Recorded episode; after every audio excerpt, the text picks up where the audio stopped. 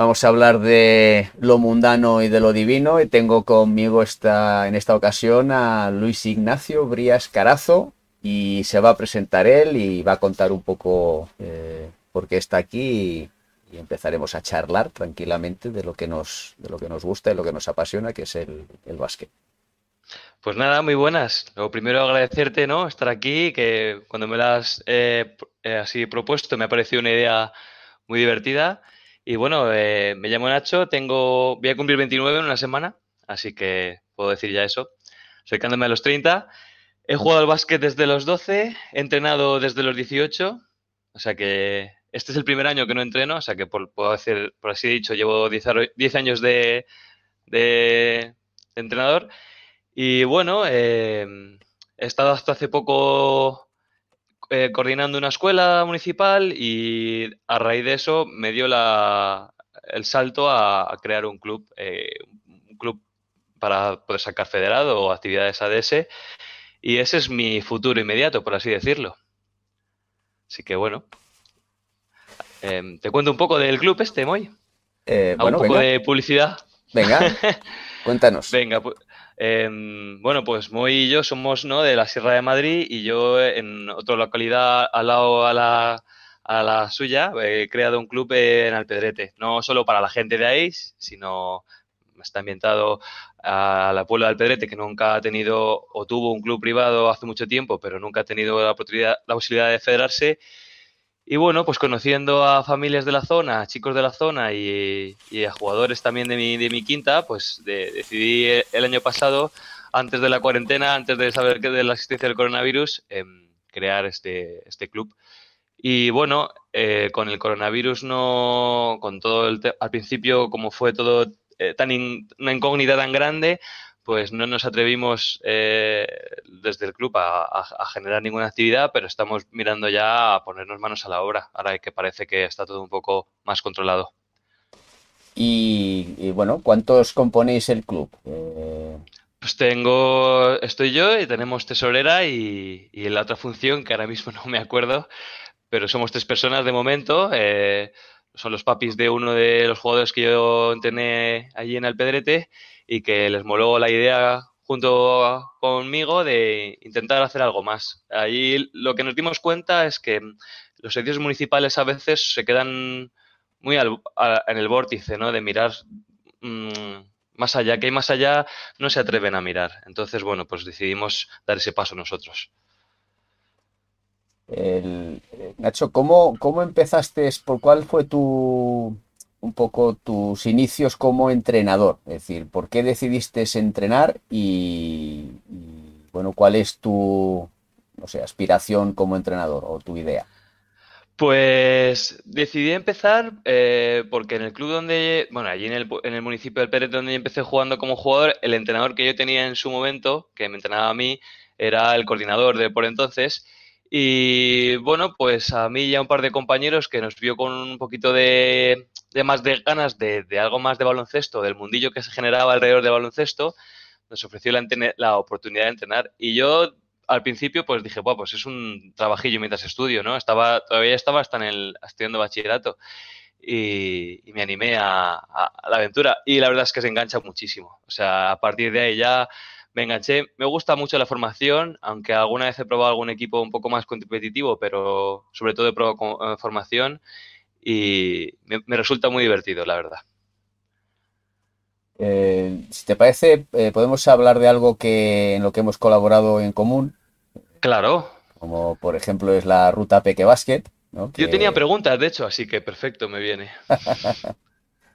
Em, bueno, la, idea de la ruta Peque Basket es un poco em, copiar en cierta medida el baby basket de federación, con la diferencia de que en principio no está enfocado a aquellos clubes que están en federación, sino a aquellos colegios, poblaciones que, en principio no acceden a, esa posibilidad del, baby basket. Y, bueno, la primera edición la centralizamos en, en Galapagar, pues se jugaba ayer los sábados por la mañana en, en el velódromo. En el velódromo Sí, y ahora con el tema de coronavirus, pues bueno, está todo un poco, un poco parado. Con el tema de peques es un poquito más complicado llevar ciertas cosas a cabo por protocolos y, y demás, pero bueno, eh, vamos a hablar de cuando no teníamos coronavirus, ¿no? Que, Eso es mejor. que, con los peques, eh, pues bueno, un poco la idea es eh, introducir, ¿no? a los enanos en el baloncesto. Eh, el arbitraje, pues lo hacíamos los propios entrenadores. Eso es. Y un arbitraje muy, muy laxo, una introducción a, eh, no se anotan puntos, que esto es como todo, ¿no? Pues hay gente que opina que se debe, otro que no. Eh, la idea era que los niños jugaran, se lo pasaran bien. Y, y eso, es lo que conseguimos al final. O sea, yo recuerdo a los mm. niños todos los sábados. la alegría que se vivía allí era esa, sí se puede comparar con el resto de equipos más mayores, pero como la novedad, ¿no? Y ver a, tanto familiar, además, que tenía mucho familiar viéndoles. Eh, antes, bueno, claro, cuando no había coronavirus, iba toda, toda la familia iba a ver al, al, crío jugar, al pequeñajo de 5, 4, 3 años, allí al velódromo y eh, era una sensación muy chula. La verdad que tuviste una idea muy buena y creo que lo necesitan los niños, al fin y al cabo, ¿no? Ese acercarse a, lo que son los sábados, a lo que son eh, las ilusiones de levantarte el sábado por la mañana, a, ¿no? A, venga, eh, esta semana que el sábado hay partido. Que eso en Pre-Benjamín, obviamente, no es, por así decirlo, lo, que estás educando a, enseñar al niño eh, la coordinación, que es lo más básico, más que un partido. Pero ese pequeño escenario, ¿no? O esa pequeña introducción me parecía que les, que les, que les adelanta muchas cosas, ¿no? Ahorra mucho tiempo también. Sí, sí. Y, bueno, eh, también hay que crear hábitos a los padres, que esa es otra historia que tenemos los entrenadores, ¿no? Generalmente, que en, en, muchos casos hay padres que no son del mundo del deporte, entonces como no son del mundo del deporte, la, la falta de conocimiento de eh, el mundillo, pues eh, cuando en ciertas edades los niños quieren hacer una actividad en la cual tienes el compromiso de los entrenamientos, tienes que llevar al chaval a los entrenamientos. Al fin de eh, semana al partido. Fin de semana al partido, etcétera, pues bueno. Ahora con todo, ¿no? Imagino, y es que este año está un poco des, desubicado, ¿no? No, me, no he estado entrenando, pero imagino que encima ahora hay más añadidos con el tema de... No, encima no le puedes ir a ver, ¿no? Dentro, no puedes ver a tu hijo entrenar, eh, tienes que llevarle bien que vaya con las mascarillas, ¿no? Con los geles higienizantes, con las zapatillas. O sea, que tiene que ser ahora una, una buena pelota, ¿no? Ahora sí que tiene que ser, como dices tú, al padre que no está acostumbrado tiene que ser un asomarse a, un mundo grande. Sí, porque hay, hay varias dificultades añadidas. Eh, en principio, la decisión de que se puedan eh, acceder a las instalaciones depende de cada municipio. No es una normativa ni de la Comunidad de Madrid siquiera. Eh, está derivado a los propios ayuntamientos, ¿no? Que por protocolos y por personal pues deciden si sí o si no. Por ejemplo, en Galapagar baloncesto no se puede entrar a ver a los chicos en Villalba sí, aforo limitado, por supuesto. Claro. En eh, Getafe eh, también se puede. Lo que pasa que, bueno, por ejemplo, coincidió que mi hijo mayor, que tenía partido en Getafe, justo ese fin de semana confinaron Getafe. Entonces, eh, no pudimos acceder a, las gradas, ¿no? Porque... Se jugó el partido aún así, ¿no? Imagino. Aún así el partido, entre todo controlado, como lo tiene la CBM, se pudo jugar, ¿no? Sí, es que la, el, protocolo de la federación está aceptado por sanidad, entonces eh, incluso en poblaciones confinadas, eh, tanto se puede, ¿no? sí, eh, no solo partidos, sino también entrenar. Jugadores federados pueden acceder a, entrenar a, sus equipos y demás, ¿no? Eso fue una modificación que se consiguió no hace mucho tiempo. sí, lo he visto en el grupo de Livecam. Sí, en, el, en la asociación se, se informó sobre ello en cuanto la federación lo, consiguió. Es una cosa que, bueno, que se ha estado luchando durante tiempo y, bueno, se ha, conseguido. Entonces, eh, por eso te decía antes que con Peques es más complicado porque ese protocolo como tal oficialmente no existe. eh, están los protocolos de los ayuntamientos. Eh, yo tengo en, mente un, proyecto eh, que, bueno, estoy viendo distintas opciones e, implica a, los peques. es un tema de los peques.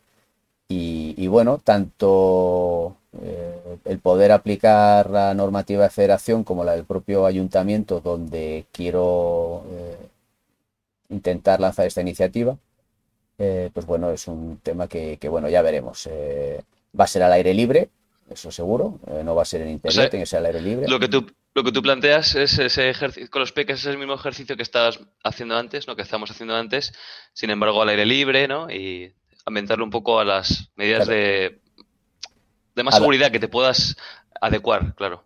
Sí, adaptarlo a la situación actual y posiblemente en menor número. Eh, posiblemente no, vamos, seguro. seguro. Eh, pero bueno, es una cosa que, está por ver todavía y que al ser al aire libre, pues tendrá que ser más cercano a, fechas en las que el clima, pues. Eh, ¿Cuánto tiempo crees que.? Bueno, esto es una pregunta bien gorda, Moy, pero ¿cuánto tiempo crees que puede quedar así un poco de, las medidas de seguridad tan restrictivas? Es decir, se empieza a vacunar a la población, eh, Empieza a bajar la incidencia diaria. Parece todo que se va, no que se vaya a acabar, desde luego no soy tan ingenuo como para, creer que se va a acabar enseguida, pero desde luego, eh, bueno, las edades de riesgo y quizás los niños se ha visto que no, que en ese caso se puede seguir haciendo deporte, ¿no? Que no, si nadie ha puesto una alerta sobre ello, es que no será algo sobre lo que alertar. No sé si me estoy entendiendo. ¿no? no lo sé, lo que podamos pensar tú y yo creo que tiene poco, eh, poco recorrido porque no, tenemos eh, eh, decisión en ese sentido. Yo creo que nos queda una temporada larga todavía. Es decir, que sí, la vacunación está ahí. lees cosas, lees por ahí que al principio decían que no, que los vacunados podían transmitir. Luego han sacado un estudio diciendo que no, los de Pfizer está comprobado que no contagian. Eh, o que una vez vacunado también te entra y he leído hoy también que una chica con la vacuna, una mujer también ha muerto, o sea que, que es un poco bueno, pero, de nadie, sí. Pero eso es otra cosa. lo que me refiero es que, el, claro, porque hay, hay, ahora mismo hay una cosa, el tema de la vacunación, dices, eh, estás vacunado, con lo cual ya puedes ir sin mascarilla. Pues hombre, mm, tampoco. no, no creo no sé, primero no se sabe a ciencia cierta si eh, puedes que se vacuna, eso es. claro. Eh, luego, el tiempo que dura la inmunidad. Eh, hablan de que hasta que no haya inmunidad de rebaño, es decir, que estemos el 80% de la población vacunada, no puedes relajar el, las, medidas. ¿no? lo sabemos, no lo sabemos. Que, que, parece que queda un, pero lo que yo, a lo que te quería decir antes es que si no se ha parado, es decir, si las actividades de los niños siguen saliendo y, nadie ha puesto ninguna pega, ni ninguna reclamación, no ha salido, eso es que se está haciendo bien, ¿no? Eso, eso quiere decir que, se está dejando al deporte respirar porque no es el foco de contagio principal. Eh. A ver qué me cuentas tú, que estás más bien en el tema. Sí, pero eh, también hemos tenido a una persona en política que ahora no está, que dimitió esta semana, eh, porque ahora con la movida esta de Ciudadanos, pues ha, es una buena movida. Ha ocurrido una cosa muy importante para el deporte en Madrid.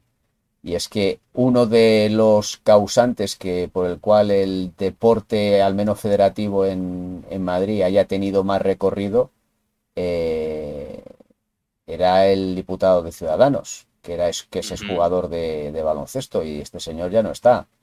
Entonces, eh, pues bueno, el, a ver qué pasa a partir de ahora. Pero bueno, uno, uno, uno de los que ha, luchado junto con Federación y demás para, para que el deporte federado pudiera seguir y salir adelante, porque al principio tampoco dejaban. Eh, dejaron entrenar con unas medidas muy restrictivas la competición para nada, Federación hizo varias consultas, en la primera se decidió que no porque un porcentaje muy alto de los clubes decían que no.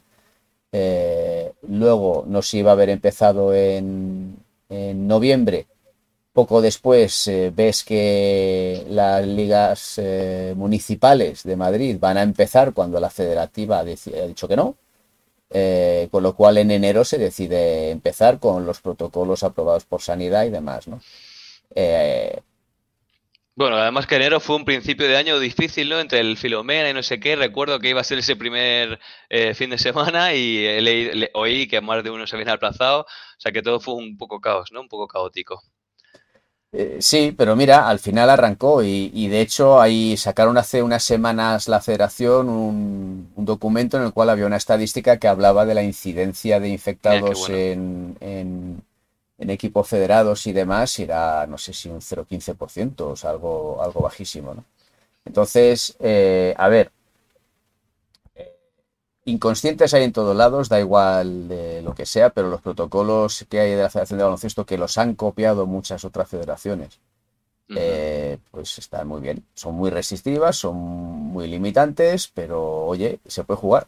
Se está jugando y se está compitiendo otra vez y se está pudiendo sobre todo entrenar, cosa que eh, no se podía, ¿no? y bueno, el deporte, el deporte seguirá. Ya han visto que el deporte no es una inconsciencia como daban a entender y que esto era viva la pepa. Eh, pero bueno, ha sido a costa de muchas cosas. Luego ya podemos entrar en, otros debates, eh, porque... Es que si entramos en política es un debate... No, no, no, voy por ahí. ¿no? Dices... Ah, ok, ok. No, no voy por ahí. Mm, voy por el tema, El, tema de la normativa que hay cuando juegan y, por ejemplo, el tema de, ah. cómo limita eh, el juego o eh, lo más o menos incisivos que están los árbitros con el tema de las mascarillas, ¿no? Ajá. Eh, ya sabes que con el tema de árbitros siempre hay pelea. sí. Que si el entrenador dice, que si el árbitro dice, que si esto, que si tal y pascual. Entonces, bueno, bien, escuchas cosas, lees cosas por ahí que dices, pues hombre, eh, esto no tiene mucho sentido, ¿no? Que a un chaval le, le piten una técnica por llevar la mascarilla por debajo de la nariz, que está mal. ¿Y ha pasado? ha pasado? Eh, sí, pero es que el propio árbitro que le pita la técnica iba con la mascarilla por debajo de la nariz también. Ah, joder, estupendo, entonces. Entonces, eh, a ver, algunos hablan o aprovechan para meter baza contra los árbitros. Yo no es que sea amigo de los árbitros, Creo que en muchos aspectos están muy equivocados porque eh, a pesar de que tiene una situación complicada, porque eh, en España, mm, ya sabes, cuando el árbitro sale al campo ya todo el mundo está pensando mal en el árbitro. El árbitro es un tal o, un pascual. Entonces tiene una presión muy grande. Pero, espera, termino, termino esto. Ah. Y, entonces, eh, tiene, ya te digo, tiene mucha presión, pero también tiene mucho poder. Entonces, hay cosas que a veces no tiene mucho sentido, ¿no? Está, eh, la norma dice que si incides en esto, pues es técnica, pero esto es como todo. Tú no puedes pitarle una técnica sobre una situación que estás realizando tú también, porque aquí ya no es ya no es que un jugador o un entrenador, vamos a dejar al jugador, un entrenador haga aspavientos, ¿no? Como comentaba Davor en uno de los vídeos que ha sacado de las eh, entrevistas en, en, directo, ¿no?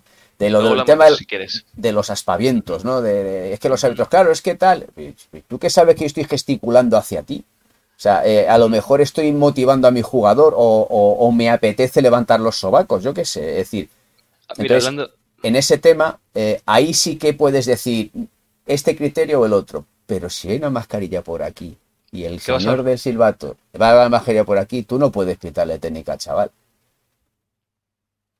Es afán de protagonismo, ¿no, Moy? Puedo así decirlo un poco. A veces que se tiene. O eh, no, no sé. A ver, eh, yo he leído, bueno, he estado leyendo hace poco, por ejemplo, que se quejaban en el NBA porque habían bajado, o este año estaba bajando, eh, ¿no? El, la facilidad con la que los árbitros le sacan una, una falta técnica, no pitan faltas técnicas. Y este año estaba más rebajado. Entonces, he visto muchos ejemplos, como, como decías tú, se han puesto más rígidos en, las, los aspavientos y tal. Incluso he visto como por echarle una, eh, dos compañeros, eh, Draymond Green creo que le echa la bronca a otro de su equipo y le pita la técnica a él y le echan fuera. Entonces dices, ¿qué, qué, ganas tienes de incidir en el partido de esta manera? Es decir, joder, si ves algo más evidente, ¿no? De que se están pegando y tal, pero a veces nos ponemos muy tiquismiquis, ¿no? Todo el mundo. Y es cierto que esa faceta del arbitraje a veces eh, hace peor al juego, ¿no? Querer tener ese protagonismo Eh, le vas a echar a un chaval por llevar la mascarilla cuando tú también la tienes eh, por debajo. Joder, es. No sé. Desde luego, hay, no sé si habrá algo más por ahí detrás, ¿no? No sé si en el partido ocurrió algo más, pero así de primeras me parece cargarte el partido, vamos, cargarte a, alguien que le vas a echar por algo que estás haciendo tú, los compañeros de ese mismo jugador, el entrenador. O sea, es mosqueante, claro. Bueno, el, yo creo que la, la, complejidad de eh, la figura del árbitro y de la falta de eh, incidencia o decisión o poder de un entrenador con respecto a un árbitro eh, nos crea siempre un problema. Pero es que yo creo que en el tema del COVID hay una dificultad añadida. Los árbitros en general creo que les han sumado una, situación un poco más compleja o bastante más compleja, que es no solo tengo que arbitrar el partido, sino que tengo que estar pendiente de, que, de que, las medidas de seguridad estén. Entonces... Eh, ¿Les pagarán más, por ejemplo? ¿Les estarán pagando más? Ah, pues es ver, un punto también interesante. Perdona, ya, no cobran mal tampoco. Ya cobran bien. O sea, en comparación de lo que se cobra a la hora un entrenador, un árbitro, y no solo eso, hay una excepción además eh, fiscal. O sea, aquí hay. Son todos beneficios. Entonces, no vamos, no vamos a entrar ahí porque entonces ya eh, esto va a parecer que va en contra de, los árbitros y, no es mi intención. Pero digo que con el tema del COVID yo creo que los árbitros tienen más presión todavía porque desde, desde Federación o desde el comité de árbitros, mejor dicho, eh, les, aprieta mucho con ese tema porque hay mucho miedo a que se pueda asociar brotes de COVID a la indulgencia de un árbitro, ¿no? No, no, no, al baloncesto, es decir, ah, eh, el, árbitro tiene un poder muy grande, pero también tiene una responsabilidad muy grande porque es, es, es la ley, ¿no? Entonces, como es la ley, si la ley deja que esa parte de la sanidad que no manda cojones, que tengan que ser ellos responsables de eso, ¿no? Pero bueno, eh, para que aprueben el protocolo ha sido así, ¿no? Entonces, los que tienen el poder de decisión son ellos. Ya te digo, y no es por excusarles, ¿eh? Porque creo que eh, la gran porcentaje de, situaciones eh, no tienen excusa suficiente. Pero... ¿No sería mejor, perdóname, ¿no sería mejor darle ese papel al delegado de campo? Ya que hay tanto delegado de campo, no sé si me entiendes, cada, cada, delegado de campo se encarga de que eso esté así y se encarga de los propios y del banquillo contrario. Mejor que el árbitro, en ese sentido. Mm, ¿Tú crees? El delegado de campo generalmente es un voluntario, ¿eh? Sí, lo sé. Lo sé, lo sé. Y depende del campo, hay hasta el señor de 80 años, como el padre de uno de que está ahí jugando. Lo sé, que el delegado de campo muchas veces está ahí está voluntario él está pendiente de los banquillos, de que, oye, que se ponga la mascarilla, porque el anotador tiene que estar también, pero claro, el anotador tiene que estar a lo que tiene que estar. Es claro, eso es. Es, es jodido. Es muy jodido. Es difícil para todos. Es muy jodido. Pero, chico, es lo que hay. Es lo que hay. Y esto, yo siempre digo lo mismo. Tú cuando dices sí a algo, cobres más, cobres menos o no cobres, tienes que ser profesional y hacer tu trabajo. Sí, sí, desde luego. Problema de que a lo que nos dedicamos es un trabajo en el que el corazón eh, está bombeando a muchas revoluciones, tanto al entrenador como especialmente los jugadores como los árbitros. Entonces, en esta situación, pues hay cosas que cuando tenemos mucho estrés emocional, eh, ¿quién domina la situación porque tiene el poder? La ley, el árbitro. Y además que no, no, has dicho tampoco todo el estrés que llevaremos todos dentro de este año de confinamiento, ¿sabes? Que eso también tendrá que nos afectará a todos, tanto a los jugadores como al, árbitro, ¿no? Que todos esos añadidos, entiendo que haya situaciones en los partidos con tanta tensión que salgan por donde tienen que salir. Ahora, me parece un error bien gordo, desde luego. O sea, por ejemplo, el ejemplo que me has puesto me parece un atropello, pero bueno. Bueno, pero. Yo he visto, fotos en Federación, he visto fotos en la FBM que a los jugadores de ligas altas, pues como dices tú, se les ve que se le que todavía lo tienen que llevar, pero se les ha caído y están por aquí. Bueno, pues es que es así, al fin y al cabo, es baloncesto, es contacto, que es, es movimiento constante. Entonces, ¿cómo no se te va a mover? Yo, por ejemplo, en el tema de las mascarillas, es decir, eh, a mí este año me pasa como a ti, yo no estoy entrenando, Entonces, eh, no estoy en el, en el día a día. Pero yo veo fotos, veo a mi hijo, veo a sus compañeros a ir a entrenar. Cada uno lleva una mascarilla diferente, que, vale, está muy bien. Pero es que veo algunos que llevan eh, las FP95 para entrenar y jugar. Eh, y esas no respiras mucho, ¿no? Creo, esas son muy gordas para el... Claro, ese es el... No, no, pasa nada decir, esas son para, para sitios cerrados, temas sanitarios más que otra cosa, pero o sitios en los que haya cierta aglomeración de gente y demás, ¿no? Entonces, eh, ¿qué pasa? Claro, con el tema de las mascarillas hay una... No falta regulación porque hay normativas, pero tú sabes que... Ay, es acuérdate ese, al principio que te sacaba, no, tengo mascarillas de tela que hace la costurera y os la podéis poner. Esas Luego se dijo que no, luego se dijo que esas no, no valían. No, valían para nada, efectivamente. Pero hay mucha gente que hace eso. O, Entonces, claro, cuando tú vas a jugar una FP95, cuando tú estás jugando y empiezas a sudar, eso se mueve. Las que, digamos, están pensadas para hacer deporte, se te adaptan un poquito mejor y la tela baila un poquito más y no te baila tanto el... Entonces, por ejemplo, yo tengo unas que son de Weibo, que las hice para mis tenificaciones y con esas entrenas sin ningún problema. Y ya te digo, es marca Weibo, ¿eh? Marca Weibo que lo tienen un montón de clubs y demás. Entonces, puede favorecer ese tipo de mascarillas que para hacer deporte llevan eh, en los estándares aprobados por sanidad para hacer deporte. Eh, los de tela tendrían que estar prohibidos. Directamente. Claro. Es como, como quien lleva una braga así puesta. Claro. No, es que lleva por dentro un filtro de no sé qué, un filtro que baila. Eh, no sé, no lo veo. Entonces, lo que pasa es que, bueno, el tema de la mascarilla al principio, lo que había mucha preocupación es de si los chavales les iba a dar un, un vaído, se iban a marear porque no llegaba el oxígeno al cerebro y, demás, ¿no? Eh, en general no he oído a nadie que tenga mayores problemas. Los chavales además se adaptan. Se adaptan. Se adaptan, por las ganas, ¿verdad? Se adaptan por ganas. Yo quizás mm. este año, como tampoco he entrenado yo como jugador, también me he perdido todo ese aspecto. Y ahora que me voy a entrenar estoy solo por la mañana, o sea, en la cancha. Pero, pero imagino que el, chaval se adapta. O sea, que si no tiene que respirar con eso, va a respirar con eso. Sí, sí, sí.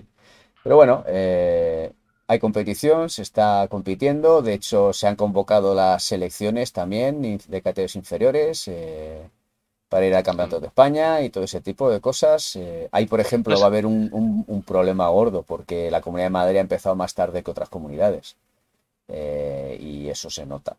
Eso se nota. Yo, yo he notado mucha diferencia, sobre todo al principio, cuando empezaban a entrenar los clubs que llevaban tiempo con contactos y los clubs que no.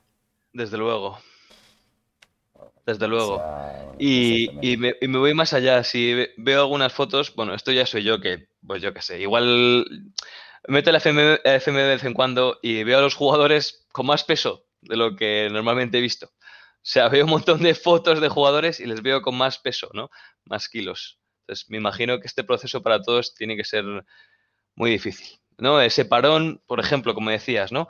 Que las elecciones vuelven a, a, a convocarse. Eso es una rueda que no se puede parar, es decir, eh, cuando empezó la cuarentena, que se paró todo del tirón, eh, la pequeña proporción de gente que tiene la suerte de, estar seleccionados o que, o que, o que aspiran, ¿no? O, que son, por así decirlo, una élite deportiva, ¿no?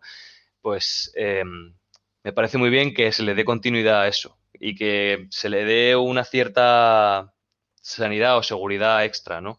Porque al fin y al cabo, al día de mañana todo, todo se, rige bajo el dinero, ¿no? Y, esos jugadores son los que luego tienen que pasar a un club grande y, esa rueda sí que no se podía parar, así que me alegro un montón de que se vuelva, que las, las concentraciones se vuelvan a tener, pero claro que a distintos, a distintos ritmos, ¿no? Esto ha tenido que ser, yo me he imaginado mucha gente, pues cuando se pudo entrenar ya, que ha tenido que decir, venga, manos a la obra, hemos tenido un parón, hay que volver y hay que intentar volver como estábamos antes. Entonces, ese proceso de adaptarse a como estábamos antes, para algunos habrá sido muy directo y lo hayan podido hacer enseguida, nada más se pudo hacer deporte y para otros ha tenido que ser algo laborioso, como dices tú, que se nota que, hay, algunos equipos que los ritmos de contacto, no contacto, les haya costado más.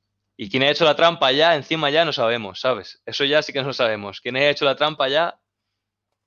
Sí, sí, ha, ha habido, ha habido mucho, mucha gente que, que ha hecho la, la trampa, lo cual además me hace mucha gracia. O sea, estás jugando con la salud de la gente. Sí, sí, Eh, desde luego. pero bueno, eh, igual que otras comunidades, es decir, por ejemplo, la comunidad valenciana eh, es que prácticamente no ha parado. Bueno, a ver, prácticamente. Eh, voy a, a cambiar el- el- la, la frase. Eh, Vale. empezaron antes que nadie y han Ajá. sido los que menos parón han, han tenido. Luego tuvieron una incidencia muy alta, pero aún así han estado compitiendo. Por ejemplo, Tuvieron incidencia alta los equipos también, incluso, ¿no? Ya no Sí. solo la población, sino los equipos. Ajá. Y en Cataluña hubo, hubo algo importante. eh, a mí me llegó que en un equipo de, de LEB, eh, un jugador infectado jugó a sabiendas y su entrenador a sabiendas También. tenían que ganar. Qué atropello. Eh, hay que ser hijo de puta. O sea, Sí, sí, desde luego. así de claro. Es decir, eh, no, ¿cómo puedes hacer eso? ¿Cómo puedes ser tan sinvergüenza? Es que es muy sinvergüenza, porque los otros 12 tíos que no saben nada, les has podido liar muerte la familia, literalmente. Claro. Eh, pero, Sí. pero eso es inherente al ser humano, Nacho. Eh, Ya, por, ya, ya, desgracia, solo hay que ver, y hemos dicho no vamos a hablar de política, pero solo hay que ver a nuestros políticos. Piensan Sí, en sí. su puto culo, no piensan Sí, en otra cosa. Pero es lo que estamos. El problema es que eso es eh, en lo que estamos educados en general. Es, es- Yo es me lo que nos llevan pregunta. sembrando todos, todos estos años. Me apunta una pregunta que creo que tiene un poco que ver contigo y con lo que me has contado y conmigo, lo que me pasó un poco y bueno, con, con lo que ves al fin y al cabo. Eh, muchos equipos de los nuestros, tanto municipales o federados, siempre dependemos de- del municipio. Y el municipio y, de un, de un delegado, ¿no? De un delegado político del municipio. Como decías tú, han cambiado en Madrid eh, el que había, ¿no? De deportes, ahora es otra persona. ¿Cómo, y al fin y al cabo, las decisiones que toma esa misma persona que está sentada en un despacho que no tiene ni idea de lo que pasa a nivel de la cancha o a, ¿no? Pues nos afecta tanto de sobremanera. Entonces, yo me imagino que la FBM debe tener un portavoz con alguien del gobierno y que, contacte y que gestione esas cosas. Sin embargo, en los municipios estamos, yo, de lo, que he visto toda mi vida, todos los municipios que he ido viendo con el ADS, por ejemplo, o, o una ya en federación me he ido moviendo, Estamos muy desvinculados los equipos o los clubs con nuestros ayuntamientos y las decisiones que se toman ahí afectan de sobremanera a, a algo que se hace por la educación o por, o por la salud de nuestros jóvenes. Y, eso me, me cabrea muchísimo. O sea, debo tener la espina ahí clavada, ¿no? Pero, pero sí quería, quería nombrártelo porque, bueno, pues no sé qué, qué alternativa crees tú que se puede mantener un, un portavoz de quizás el, o no, una relación estupenda, claro, con tu municipio. Es complicado todo. ¿Qué me dices tú de la voz de la Eh, experiencia? pues o, tienes amigos o mucha mano izquierda. Eh, es decir, el, el mundo se rige por política. Por desgracia es así, se rige por política, no, no en lo que creamos nosotros que puede ser más justo o menos justo. Es, es saber vender la moto, que esto, por ejemplo, eh, cuando hablo de vender la moto, Así Davor. Davor Matkovic se cabrea mucho, él no cree en vender motos, él cree en, en que las cosas, si se hacen bien, tienen que valer. Claro, pero él es que está acostumbrado a que, a que las cosas que él hace bien las hace muy bien y a que los sitios donde las hace se hace muy bien. Pero en Pero, sitios de, pero eso no te garantiza. como Ya, nosotros, ya, pero no, es que no te lo garantiza. Es decir, eh, al final tienes que tener a alguien que confíe en ti, que ese alguien sea el que maneje eh, los que tienen el poder. Porque al final tú puedes ser muy bueno, pero si tú no tienes a alguien que te defienda, no, te dan, eh, te dan, te dan, y entonces, eh, pues es lo que hay. Es decir, porque mira, en general yo la- los 32 años que he estado en Galapagar, eh, yo he tenido a un director de polideportivo que era, es, no era, es, un, ya no es director de polideportivo porque se ha jubilado, eh, por Ajá, suerte está jubilado ya y no tiene que aguantar más, eh, tonterías, Muchas tonterías de políticos. Sí, sí. Em, pero que ha tenido por encima de él a, a ciertos especímenes que, bueno, eh, no miraban por lo que tenían que mirar, ¿no? Entonces, eh, a ver, esto es como todo. Yo, yo creo, estoy convencido que un político o un cargo político, eh, y háblese de concejal de deportes, Sí, sí, el, no, el- el que nos toca a todos, de- de- literalmente, el concejal de deportes. no tiene, no tiene por qué, no tiene por qué saber de deporte, pero para eso tiene unos técnicos deportivos que en teoría, y digo en teoría porque eh, no voy a nombrar a ninguno en particular, pero hay uno con el cual eh, he tenido que lidiar bastante tiempo y siguen teniendo que lidiar, que no tiene absolutamente ni idea por qué ese señor está puesto así, a dedo. Yo el de mi municipio ni le conozco. Ni le conozco, ni le he visto jamás en 10 años eh, interesándose por la sección de baloncesto en Alpedrete, por ejemplo, a ese técnico. Ni idea. Eh, entonces, eh, por ejemplo, en el caso particular de la concejalía que hay ahora, eh, pues se apoya en este técnico. Entonces, eso es una batalla muy jodida, muy, muy jodida, muy, muy jodida. que- Entonces, que- que si no tiene ni idea, si no vive lo que vive un niño, si no vive lo que viven sus ciudadanos, ¿qué va a decir esta persona? ¿Qué, te va a enseñar esta persona? bueno, pero es decir, el, el problema es que eso es una realidad. Es decir, y fíjate, si tenemos esa realidad a nivel local, eh, como es a nivel de autonomía o a nivel nacional. Porque a nivel nacional tenemos un problemón enorme. Bueno, en tu caso no tanto, porque tú eres TAFAT y tú tienes una titulación Eso es. oficial, Eso es. ¿vale? Lo he Tú dicho, estás, sí, tú estás homologado. Eh, pero sin embargo, yo soy entrenador superior de baloncesto, es decir, mi titulación tienes es, el- es la más alta. superior a la tuya en la Sí, sí. especialidad, ¿vale? Pero sin embargo no es una titulación que esté homologada. ¿Por qué? Porque no, no existe todavía el reglamento que regule esas titulaciones, ¿no? Entonces, eh, mientras no se regule eso, estamos, estamos vendidos. Entonces, ante, ante las federaciones, ¿no? Que son los que llevarán. no, ante todo, al final, es decir, tu, tu contrato, tú tienes un contrato laboral, ¿vale? Entonces, ¿bajo qué condiciones te contratan? ¿Cuándo te contratan? ¿Cuándo Sí, te sí. contratan?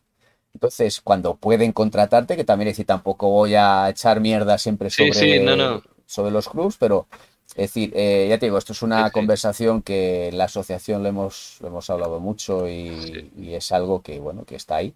Pero que decir, mientras no haya una regulación, Sí, señor. eh, estamos en el limbo. Sí, señor. Entonces, eh, bueno, eh, ya te digo, volviendo a lo de antes, si tienes a un técnico de deportes que además no vale, el político está perdido, porque al final el político va a hacer su política, que ya te digo, no me parece ni bien ni mal. Es decir, es político y lo que pasa es que si es un político que hace caso a su técnico y encima el técnico no vale, no vale para nada. Nada, no, no tiene idea de lo que. Pues eh, por ejemplo, lo que ellos, ellos vean. Mira, en Galapagar no se permite entrar a los partidos, ¿vale? Sin embargo, en, en Villalba sí. ¿Qué En diferencia Villalba. de, de Villalba a Galapagar? Si Villalba tiene más incidencia, por ejemplo, ninguna. No lo sé. Diferencia poblacional, ninguna.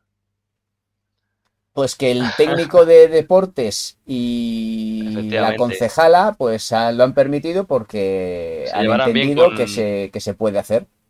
Mientras que. En Galapagar, ya te digo, yo ya no estoy, con lo cual no lo sé, pero ante mi experiencia anterior, entiendo que la persona encargada ha dicho que no, porque así él se salva su culo si ocurre algo, porque como no sabe si puede pasar o no pasar, pues yo digo que no y punto. Y Mira, Moisés, está.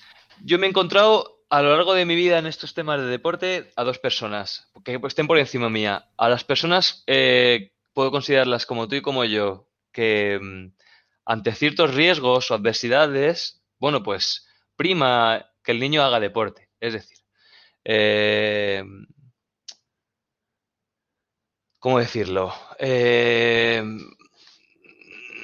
hay un problema, ¿no? Que, que, que, que, acontece, ¿no? Entonces tienes dos, dos, dos estrategias. O, o, o voy a empezar por la mala, ¿vale? lo voy a, enfocar por el otro lado. Como dices tú, no me mojo el culo, que es, esa es la que yo más odio, porque al fin y al cabo es, no prefiero cortar todo lo que todo lo que se puede llegar a hacer por miedo a, o sea, todo, toda la actividad que podamos llegar a desarrollar la voy a cortar por miedo a. Y, eso se carga al deporte. Esa, esa, esa, estrategia se carga al deporte porque te tienes que arriesgar. Si hay un entrenador que igual dice que en su equipo, imagínate que las reglas fuesen muy estrictas y solo puede entrenar 12 en la cancha y a él se, se le apunta un niño más que es amigo de otros tres y dice que como no se apunte ese niño se te van los 14 pues igual hay que ser un poco laxos con esas eh, y meter a 13 en vez de a 12, ¿no?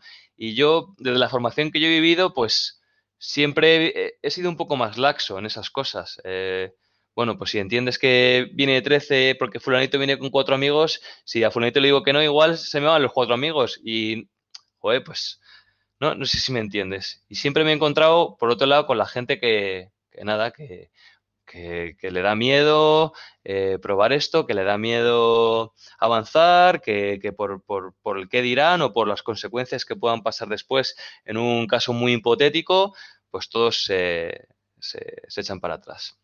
Y me da mucha rabia, me da mucha rabia.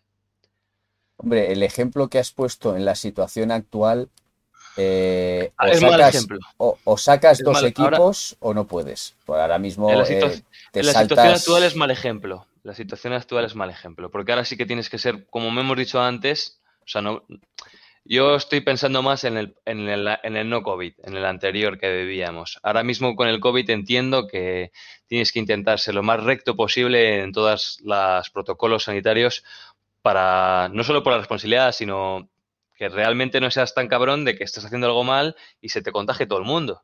O sea, es que es, no es evitárselo ni al niño ni al que tienes cercano, sino es evitárselo a unos terceros con los que puedan estar ese niño. Entonces, perdona porque el ejemplo, es verdad, está mal puesto. Ahora mismo creo que sí que hay que ser muy rígido, pero, pero, sí, pero sí que siga habiendo el típico, como dices tú, el que pueda estar ahí en Galapagar. Joder, pues no voy a dejar pasar a los padres porque si dejo pasar a los padres y hay un contagio y tal, bueno, pues igual el niño está que quiere que vea a su madre, a su padre que le vea el partido y está deseándolo y, y en unos sitios sí y yo no. ¿Y por qué ese sí puede y yo no puedo? ¿No? Igual si se hiciese mejor como se puede hacer en Villalba, que se puede, yo que sé, no lo he visto, pero igual se puede tener una, distancia de seguridad entre todo el mundo y se puede ver el partido. Pero ya es, no me arriesgo porque me tengo que poner a pensar en cómo hago esa distancia de seguridad en, la, en el polideportivo. Bueno, pues ese arriesgar ya, ya le estás puteando a alguien. Ese no me arriesgo, ya le puteas a alguien. No sé si me... Y tienes la otra, eh, los partidos se pueden emitir. En Galapagar no se emiten, en Villalba sí. Hay que adaptarse a estas cosas. Muy. Yo cuando empecé lo de los partidos no me lo hubiera imaginado nunca el grabarnos, pero a día de hoy creo que, bueno, que el baloncesto también se puede eh, beneficiar muchísimo de grabarse los partidos. Eh, antes del confinamiento me grabé un par de partidos míos de la social y se mejora un montón. O sea que creo que quizás ahora con este esta manera que tenemos los usuarios, ¿no? De a pie, de poder ya grabarnos y, que ya no es tan caro comprarse una cámara, creo que es buen, es buen momento para meter el, eh, las grabaciones en el baloncesto mundano, ¿no? Pero, eh, a ver, en la historia de esto, de los partidos grabados, eh, en principio la, titularidad de la liga es de la federación. La federación es la que tiene que autorizar que se puedan grabar. En teoría, eso no sabía. En teoría tú tienes que, bueno, en teoría no, en la práctica tú tienes que pedir permiso a la federación para poder grabar los partidos porque ellos son los, los dueños de las competiciones. Incluso, incluso los entrenamientos, ¿vale? Entonces sacaron un comunicado hace, no sé, un mes o algo así, en, la, que, en la que prácticamente todos los clubes entendieron que no podían emitir los partidos. Ok. Entonces, eh, lo que decía el documento, que hay muchos clubes y mi antiguo club no lo ha leído bien o ha dicho, aprovecho esto y ya no lo hago, Ok. eh, que no se podían grabar. Lo que dice la federación es que nos tenéis que pedir permiso, que os lo vamos a conceder porque estamos en pandemia y entendemos que hay muchas instalaciones que no pueden permitirse el que se abra público, aunque sea con aforo limitado. Bien, ¿vale? Eh, y, tenéis que, y tenéis que tener autorización del equipo rival también. Vale, eso ¿Vale? es lo que iba a preguntarte. Entonces, al final del día, ¿esto qué implica? Que tienes que molestarte en pedir autorización al equipo rival. Pero es que, eh, ¿por qué no? ¿Qué problema hay? Es igual que yo, por ejemplo, a los partidos de mi hijo, yo me pongo en contacto con el equipo rival para ver si en su campo Lo- lo- lo tenemos acceso. No, no, si tenemos acceso. Ah, bueno, si puedes pasar primero, claro. Claro, porque el club de mi hijo ni se molesta. Al final, eh, a ver, yo entiendo que es más fácil que los padres estén fuera. Yo he sido coordinador y entiendo que el tema de los padres es un tema complicado. Pero una cosa es que sea complicado y otra cosa es cosa, que, Que no te molestes. que no Que te no te molestes. Ni Como siquiera nada. Como ya no podemos tener Eso reuniones eh, en directo y que, te se, que se puede, es cuestión de poner los medios y la sala adecuada y la ventilación adecuada. Pero bueno, que es cuestión de molestarse en querer hacerlo, ¿no? Yo siempre he tenido esa inquietud y yo no he tenido ningún problema en hacerlo, pues ahora pues no se hace. Pues vale. Pues como dices tú y como hemos dicho antes, la cosa es que hay que molestarse y encima eh, no hay que tener miedo, ¿sabes? A la responsabilidad de qué pasa después. Joder, moléstate e inténtalo buscarlo así, de una u otra, otra, otra manera. No es, bueno, es luego así quizás permita que y ya me cague de miedo. Es que es así. A veces nuestro disfrute está en manos de alguien que no lo piensa como, como un disfrute y que se tiene que molestar en hacer esas cosas cuando a nosotros nos puede salir gratis y del corazón hacerlo, ¿sabes? Y ese es, ese es un problema que veo, bien gordo, pero bueno. Pues que a lo mejor Claro. no te... El problema es que lo hacemos gratis. Ya, ya, Ese es uno de los problemas. eso es un problema también. Sin embargo, no he conocido otra manera de hacerlo. Quiero decirte, a nivel, a nuestro nivel tan, tan de ayuntamiento y tan municipal, eh, o, o haces tú que el niño tenga una experiencia extraordinaria, o por lo básico o por lo estándar, se tiene muy justa, ¿no? Pero sigo diciendo lo mismo, sí. Ya, ya, Sí, estoy de acuerdo contigo, pero estoy en Sí, lo sí. mismo. Es decir, al final, que eh, gratis. claro, Sí, sí. mm, al final eh, las cosas, es decir, el trabajo hay que pagarlo, Nacho. Sí, sí, El trabajo hay que pagarlo. El, la preparación y la dedicación hay que pagarla. Por, es decir, eh, ¿un médico trabaja gratis? No, no, ni un profesor, ni, ni un profesor que está educando también, ni... Un, Ni- médico, un médico, por eh, su preparación, si ocurre algo, está obligado a asistir, ¿no? Ajá, Eh, de la mejor manera.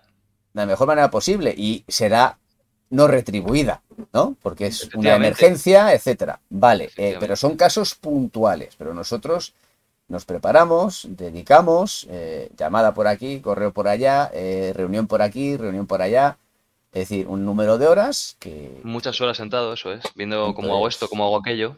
Porque luego lo único que se ve es que la cosa funciona. Sin embargo, todo el, trabajo anterior, pues eh, una de dos, o lo apuntas todo y lo justificas todo para que quede claro Efectivamente, efectivamente, eh, que a lo mejor deberíamos Igual es lo que hay que hacer, igual es lo que hay que hacer.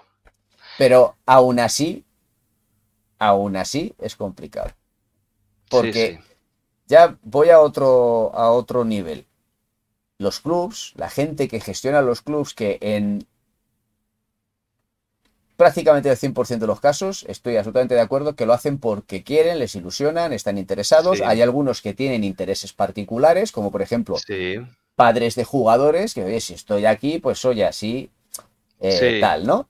Eh, sí. pero el fondo de la cuestión es que la gente que lleva los clubs, en general es gente no preparada.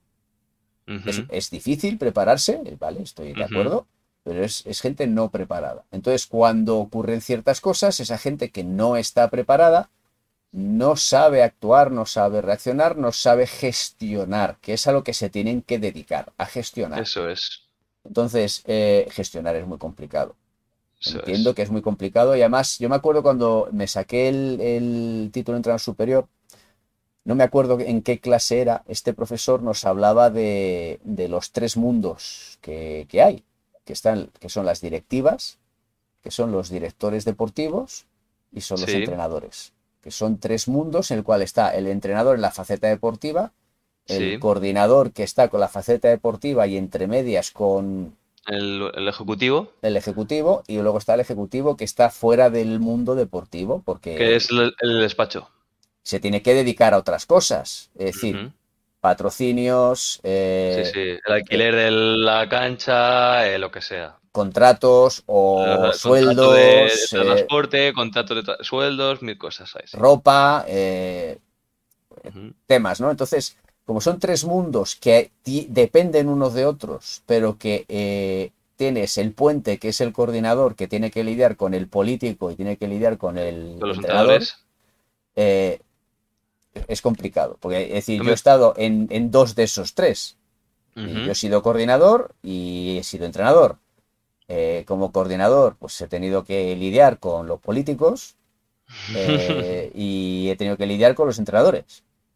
Eh, y es un tema, bueno, es complicado. Entonces, eh, una de las causas por las cuales yo no estoy donde estoy, precisamente es por ese conflicto con eh, los políticos. El directivo. Porque, lógicamente, yo lucho por unas cosas, ellos luchan por otras, que repito, son decisiones que se toman, podré estar de acuerdo o no, pero yo no soy el que manda. Entonces, pues bueno, pasa lo que pasa. Entonces, eh, es, complicado, ya te digo, me acuerdo mucho de, ese profesor en el, curso superior que nos hablaba de, esa situación. Niveles. Yo te preguntaré alguna vez que me cuentes eh, tranquilamente bien qué, ha ocurrido con todo en, tu, curro. Vamos, a mí, a mí, por lo que te conozco, me choca tanto porque, como te he dicho alguna antes, eh, desde que yo te conozco a ti, desde que yo conozco el baloncesto y de que yo conozco el baloncesto en Galapagar, pienso que el desarrollo que ha habido ahí eh, no lo puedes vincular a tu persona, desde luego, y, creo que no he visto un, desarrollo tal en los municipios de alrededor. O sea, Villalba ya era un club privado de hace muchos años, ¿no? Pero no yo no he visto otro, otro, otro equipo municipal que llegue a ser un club y que encima un club con tantos equipos pues hay suerte. Ahí está el colegio de San Ignacio, aquí cercano, que el San Ignacio, pues bueno, tiene muchos niños y crece muy rápido. Además ha entrado un tío que yo estuve entrenando ahí, ha entrado un tío, Iván Cuesta, súper currante, súper disciplinado, con unas ideas de proyección de, futuro. Entonces empieza a crecer eso, pues tiene una cantera de niños de la leche, pues nada. Pero no he visto otro equipo. Otra persona que he visto así que se mueva mucho, Omar, quizás en Becerril, pero a nivel municipal, ese cambio que yo he visto hoy en Galapagar, no. Mm, poco te lo están agradeciendo, o poco te lo han agradecido, o poco son conscientes de ese cambio. Eso es lo que yo veo. Ya te digo, son decisiones. hay una cosa que está clara. Eh, cuando en Galapagar se decide que haya gestión de clubs, yo no decido montar un club. Entonces yo dependo de otras personas. Al depender de otras personas, pues son decisiones que yo puedo pensar una cosa, ellos piensan otra. ¿Y qué, qué, qué, y, ah, entonces, eh, tuviste la oportunidad como yo, ¿no? De montar, un, de montar un club y dijiste, no, voy a hacer otras cosas. Voy a hacer otra asociación, ¿no? Una especie de asociación deportiva. Yo, no, no, en, su momento, no, no. Yo en su momento no tenía ningún interés en hacer nada eh, yo. Es decir, yo siempre, hasta que llegó la crisis económica, Sí. Yo siempre era feliz de ser empleado de. Tú terminas tu trabajo, te vas a tu casa y. Sí, no tienes que pensar en nada más. Sí, sí, entiendo. Claro, entonces cuando montas algo tuyo, hostias, eh, hay muchas responsabilidades, ¿no? Entonces. Eh, pasa que, bueno, eh, a partir de la crisis, mi, forma de, pensar, la crisis económica del 2008 estoy hablando, ¿eh? O sea, estoy hablando hace ya unos cuantos años. Eh, ahí ya cambió mi, concepto, pero cuando llega la situación de lo del club, a mí no me interesaba. Entonces, por eso te digo que independientemente de que yo pueda estar de acuerdo o no que evidentemente no lo estoy, con los motivos por los cuales yo no sigo allí, eh, la decisión no era mía. Entonces, cuando tú no eres el que toma las decisiones, pues ajo y agua. Poco, puedes hacer, sí. No puedes hacer nada. Es decir, eh, yo estoy, tengo la conciencia muy tranquila de lo que he hecho. Estoy muy orgulloso de muchas cosas que he hecho. Eh, claro. Y, según se supo, me llamaron de dos sitios diferentes para ver si quería entrenar. Qué bueno. Em, lo cual, pues, oye, me, te llena de satisfacción, oye, claro. Sí, me, gusta. Entonces, bueno, eh, el motivo que no entreno este año es porque me estoy preparando el examen de correos, que va a ser seguramente en mayo-junio. Eh, pero bueno, el año que viene, eh, como decía Schwarzenegger, ¿no? I'll be back. Volveré, I'll be back. Joder, pues. Entonces, bueno, y, ¿Y yo no he dejado de hacer cosas. allí en Galapagar? ¿Quieres, sacar el club, ¿Quieres volver a sacar el club en, en Galapagar? ¿Es tu idea más o menos? En Galapagar no se puede sacar otro club. Porque el que tiene, pero el que tiene, el que ya está ahí, ¿tú lo montaste o no? ¿Es por Galapagar? No, tú no, tuviste nada que ver, no. No, no, no, no, no, para nada. Para nada. Este club lo montaron dos personas y esas dos personas son las que están ahí. Te digo, en Galapagar no se ah. puede no se puede presentar otro proyecto de club de baloncesto. No, no, si ya tenéis uno entiendo lo que quieres decir. Pero y tío, y, joder, y tú no eres y tú no eres de esas dos personas y no las he visto nunca en mi vida esas dos personas, o sí las he visto. Eso es ya para que hablemos tú y yo en privado de eso. vale. Eh, prefiero que no quede grabado en internet porque Perfecto. esa frase que tú has dicho ahora mismo lo sé, lo, resume todo, ¿verdad? Me, lo han, no, no, me lo han dicho muchos padres. Porque eh, la historia es que hasta hace nada de tiempo a mí me seguía contactando la gente para preguntarme, oye, ¿dónde es la inscripción? ¿Cuándo tal? Porque, pues bueno, eh, eso que hablábamos antes de todas esas horas que echamos, de todo lo que nos implicamos, de todo ese tiempo que utilizamos, pues al final uno es eh, la cabeza visible de algo, ¿no? que no era mío, que no era mío, evidentemente no era mío, porque es por Galapagar, no es de Moisés Martínez, ni nunca lo ha sido. Ajá, yo, perdón, eh, entonces estaba equivocado. Yo pensaba que, no, no, no. era un proyecto tuyo por, No, yo, todos los proyectos hay que reconocerles una cosa. Yo hasta el año y medio anterior, el 100% de las cosas que yo proponía me dejaban intentarlas. Entonces, eh, hay que poner en valor también eso, ¿no? Pero si es que. Pero eh, también te digo. Pero espera, espera. Pero también te digo una cosa. Está muy bien que me dejes el 100% de lo que yo proponga, pero también es tu obligación, y esto lo hablé yo con ellos en su momento, también es tu obligación de decirme no, esto no. No lo vemos, eh, vamos a ir con esto y pasito a pasito, ¿no? Por ejemplo. Ajá. Entonces, esto es como todo. La, Tú me conoces, lo has dicho antes, yo tengo siempre muchas ideas, tengo muchas inquietudes, estoy siempre activo, siempre proponiendo, etcétera, ¿no? Pues eh, el gestor es el que tiene que también regular eso, ¿no? Eh, pero bueno, que lo que te digo, no era mío, no es mío, ni lo será. Entonces, eh, que algún día volveré a Galapagar, hombre, yo espero que sí, he estado 32 años. He de decirte entonces que lo que, lo que, que lo que me queda por decirte es que aunque no haya sido tuyo, cuando tú has currado y lo has hecho tuyo, y al haberlo hecho tuyo, le has hecho avanzar hasta donde está ahora. Y hay que ser muy necio para que quien te haya visto todo ese tiempo no reconocerlo y no saberlo. Entonces, bueno, a ver cómo salen las cosas, obviamente, si tienes suerte y si... Pues... Pero mira, eh, hay mucha gente que no lo sabe por el COVID.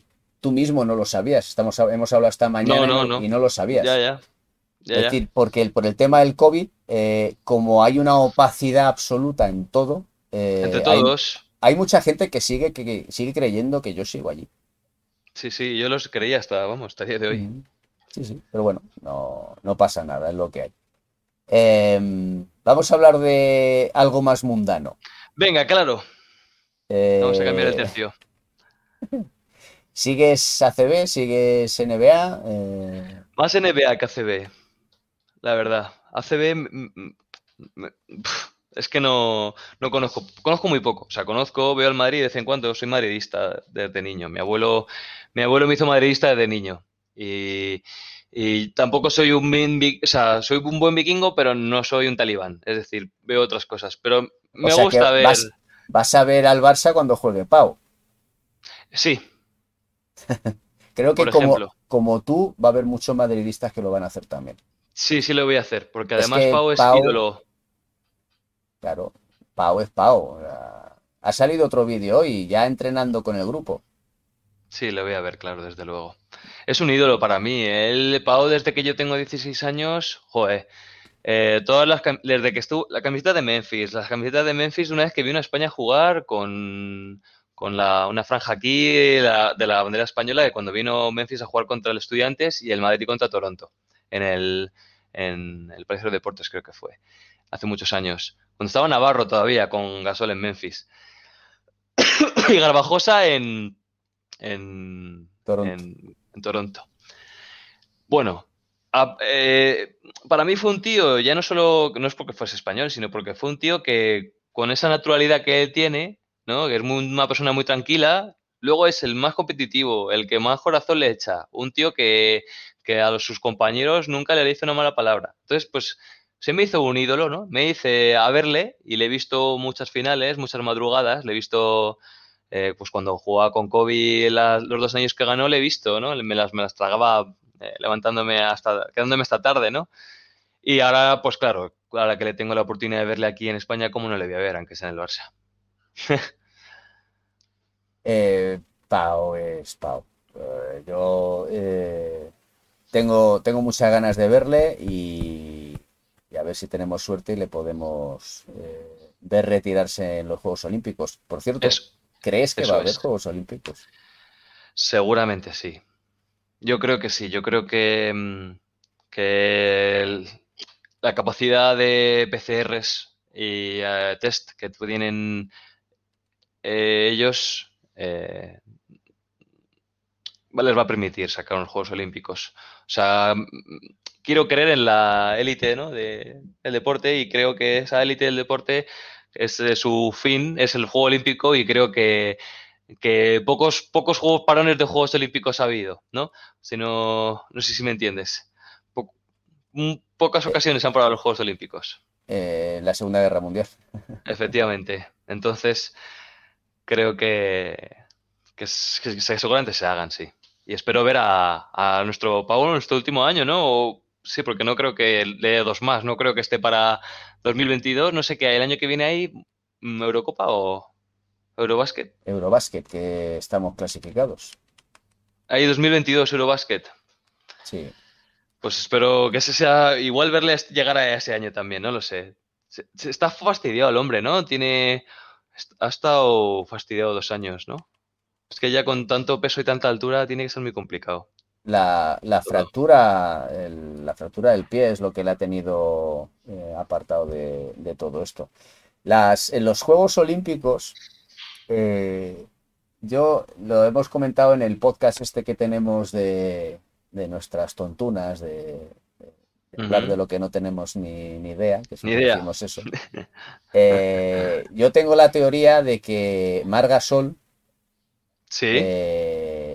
va a jugar con Pau en los Juegos Olímpicos, eh, si se celebran este verano, que estoy convencido, eh, creo lo mismo que tú, a raíz de ahora del tema de las vacunas, eh, van a estar, todos los olímpicos van a estar vacunados, con lo cual... que no es tanta población, o sea, que igual son...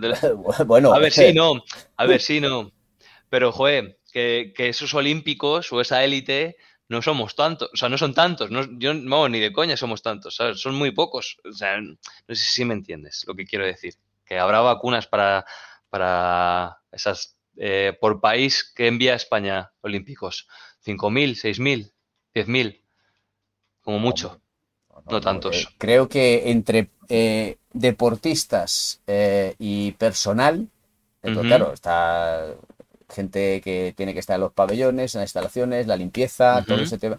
No sé si decían que era, en total eran como 60.000 personas eh, implicadas en todo el, tema.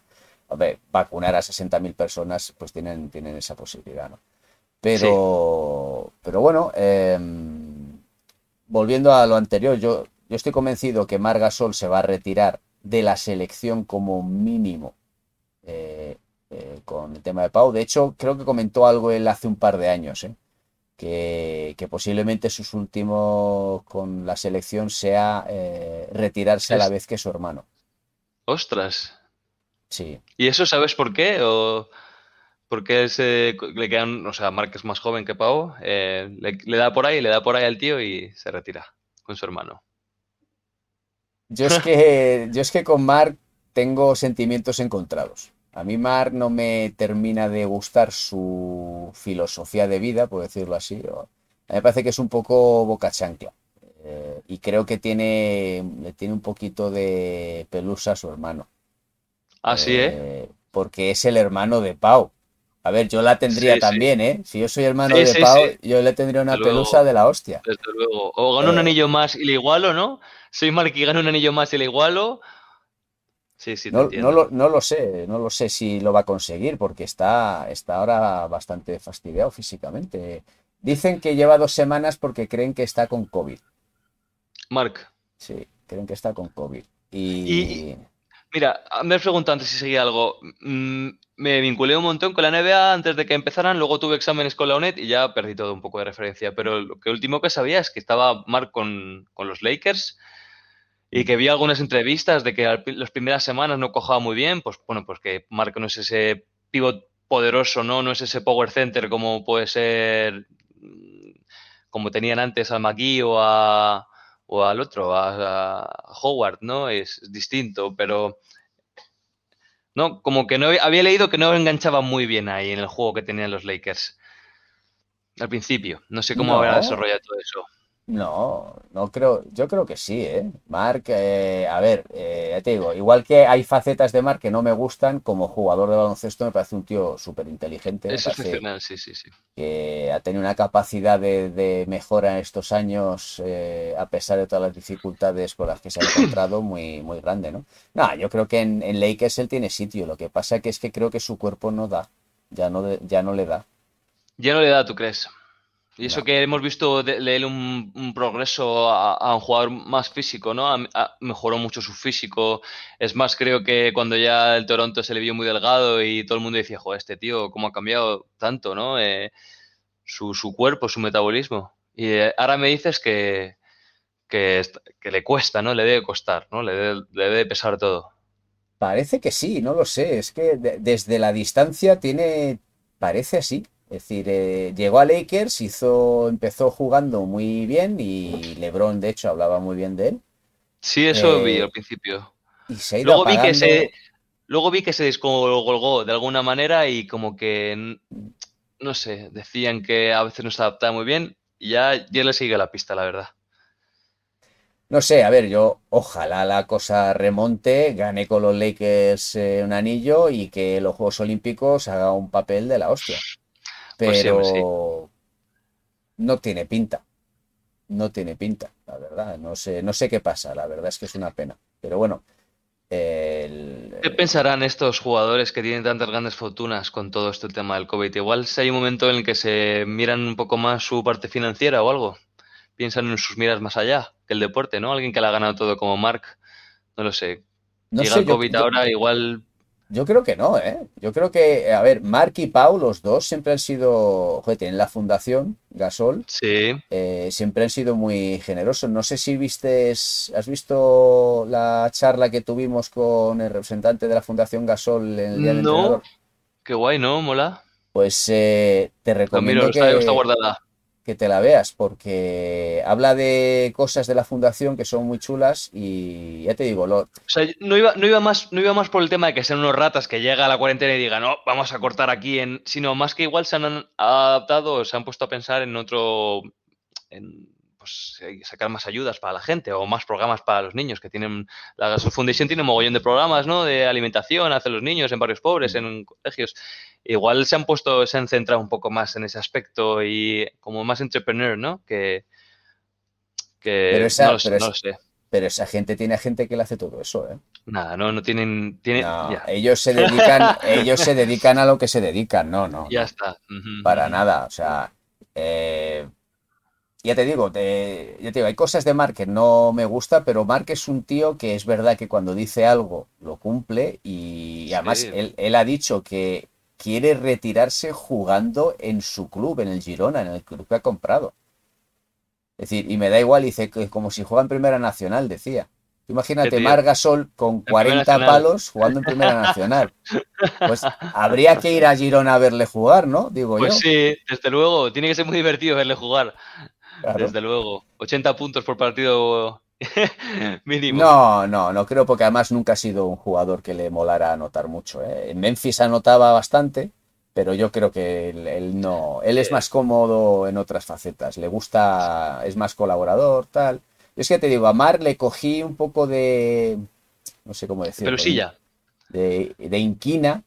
Sí. eh, después del partido ese que perdió España contra Turquía en la penetración de Jul, Vale. no sé si te acuerdas de esa jugada. que Sí. le hacen, le ha- al final le hacen falta a Jul, pero falla la canasta y España pierde y, es eliminada por Turquía. Sí. Y Mar Gasol, eh, en el fotocall, eh, poco menos que da a entender o suelta que no entiende por qué el entrenador se la da al nuevo. Ajá. Cuando. Ya, ya, ya, ya. Es decir, feo. eh, a ver, no digo, no digo Desde que, luego. que pensarlo sea un error, no, no, no lo digo, pero primero, el entrenador no eres tú y tú no eres el que lo decides. Eh, segundo, si llega a salir bien, ese señor es Dios.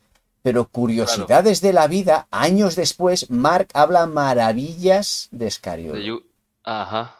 Porque claro, eh, la mierda se la estaba echando a Escariolo, no a Jul, a Sí, Escariolo. sí. Sí, sí.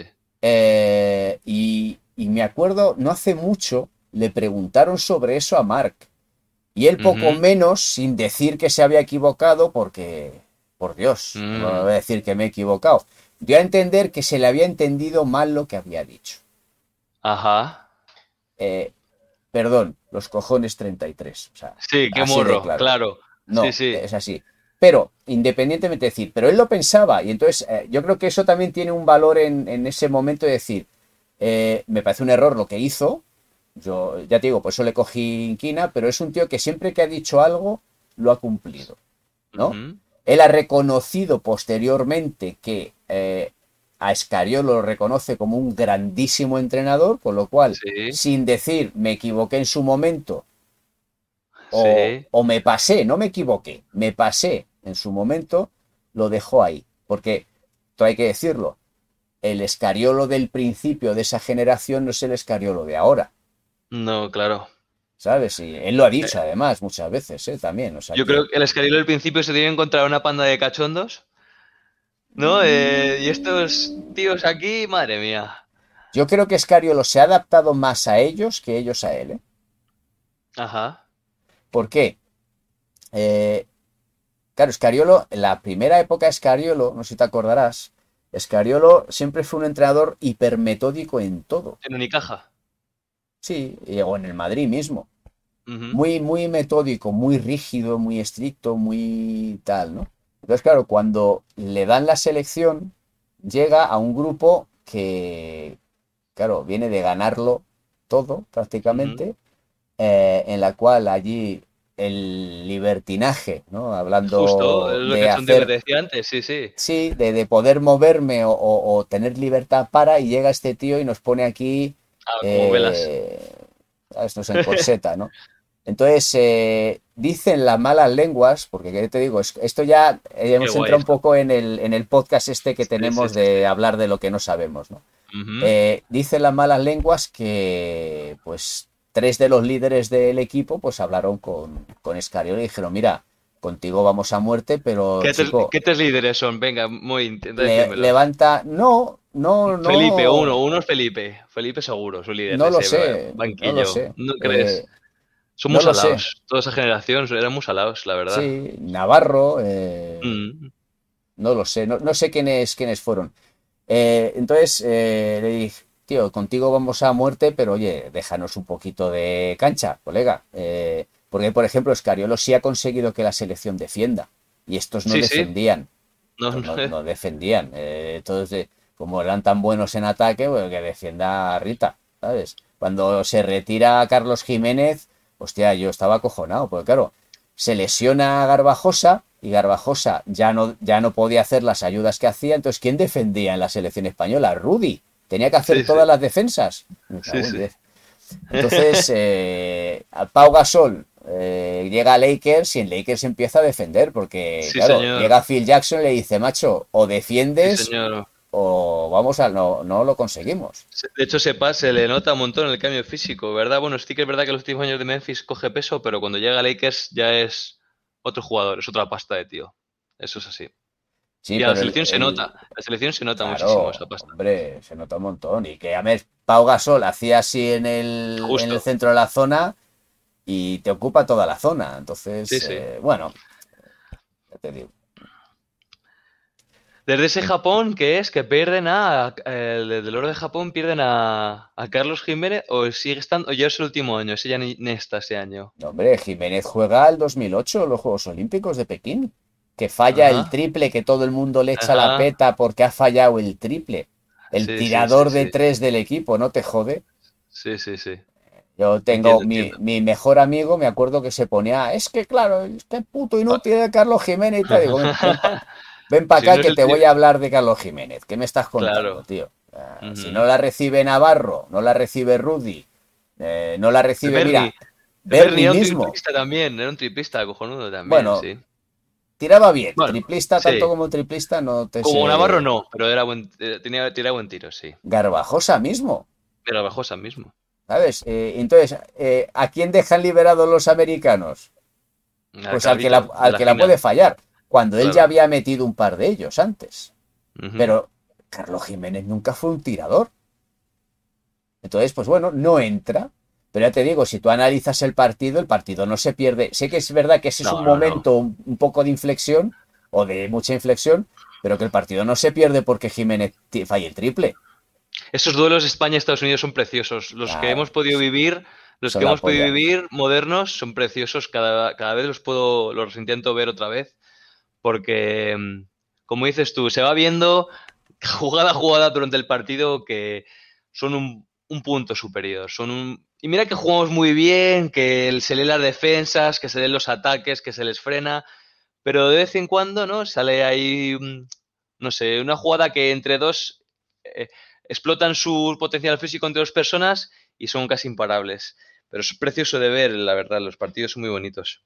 A mí me, a nivel selección, creo que son los partidos más bonitos que, puedes ver. sí, ya te digo. Eh, pues eh, en teoría, de la preparación para los juegos va a haber un torneo con Estados Unidos. Joder, qué guay. ¿Y ellos qué están llevando? Porque creo, recuerdo que el último se llevaron un leñazo bien gordo, ¿no? La última vez que tuvimos un mundial se llevaron un leñazo, porque no se llevaron a nadie. Eh, de primer nivel. A los, americanos el mundial no les parece. Ya, les, ya les, da igual. Los Juegos Olímpicos sí, los mundiales no. Ahí en la lista que han sacado para los Juegos Olímpicos han sacado una previa de 57 jugadores. Son unos cachondos mentales. Sí, sí. o sea que el, mundial no es su, su punto de devoción, ya ves. No, son los Juegos Olímpicos. ¿Qué es por un tema monetario, Moy? Por por no, por el espíritu nacional. Para los Juegos Olímpicos es la fiesta del deporte. Sí, es mundial. Entonces ellos tienen que ser los mejores en la fiesta del deporte mundial. De baloncesto, efectivamente.